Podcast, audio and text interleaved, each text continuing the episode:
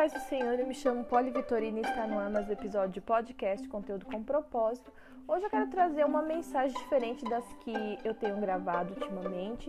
É, eu encontrei uma notinha bem interessante em um dos livros que eu estava só folheando assim mesmo e achei interessante para estar tá compartilhando aqui.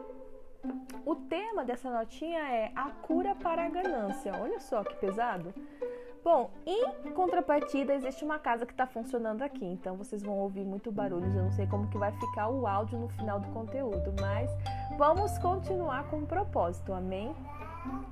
Eu vou ler aqui. Vivemos dias em que as pessoas estão cada vez mais desesperadas por possuir mais bens, alcançar altas posições na sociedade e notabilidade, ser conhecidas de todos e, inevitavelmente, muitas pessoas têm se deixado dominar por esse caminho que apresenta evidências de ganância. Obviamente, não há pecado, não há pecado algum em se trabalhar para ter melhores condições de vida. Porém, quando isso se torna o grande objetivo de nossa vida, podemos trazer destruição até mesmo àqueles que mais amamos. Sobre isso, Salomão afirmou: O homem cobiçoso perturba a sua casa. Esse versículo você encontra lá em Provérbios 15, 27. Em uma de suas orações ao Senhor, o salmista pediu: Inclina o meu coração para os teus estatutos e não para a ganância. Isso você encontra lá em Salmo 119, no versículo 36. E com isso tornou muito claro que muito mais importantes do que as riquezas ou o nosso desejo por elas devem ser a motivação do nosso coração e o anseio em obedecer a palavra do Senhor e sermos conduzidos por, conduzidos por seu caminho de graça e bondade.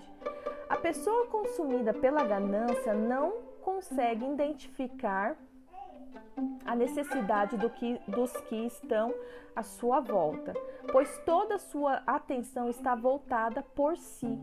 E isso é absolutamente o oposto do estilo de vida do estilo de vida sábio e generoso que a Bíblia Sagrada nos ensina quando diz que o homem benevolente será abençoado porque tira do seu pão para o pobre. Isso está em Provérbios 22, versículo 9.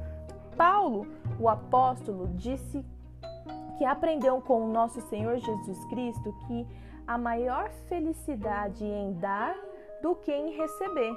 Isso está em Atos 20, 35.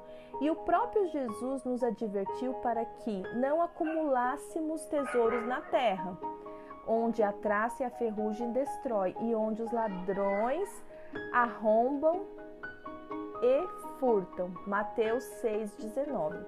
Qualquer caminho contrário a esse nos levará para uma vida vazia e mesquinha. A cura para a ganância está em compreender que tudo o que temos nos foi generosamente dado pelo Senhor e que por isso não há motivo para querermos apenas acumular pois fomos chamados para abençoar a muitos enquanto repartimos tudo que recebemos de Cristo.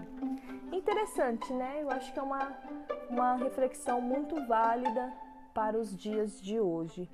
É, esse livro cita bastantes, é, bastante versículos do livro de Provérbios, né? E eu acho ele um livro muito interessante para estar tá lendo uma mensagem por dia. Então, eu gostei desse desse desse assunto e por isso que eu trouxe aqui para vocês. Eu espero que sirva, que agregue nos seus dias e reflita sobre isso. Não deixe que o desejo da, da sua alma, o desejo do seu coração passe à frente das coisas. O Senhor, Ele cuida de tudo, a palavra dele está aí para nos instruir. Então, Medite na palavra do Senhor, tenha mais conhecimento e não seja roubado por aquilo que os seus olhos cobiçam. Deus abençoe.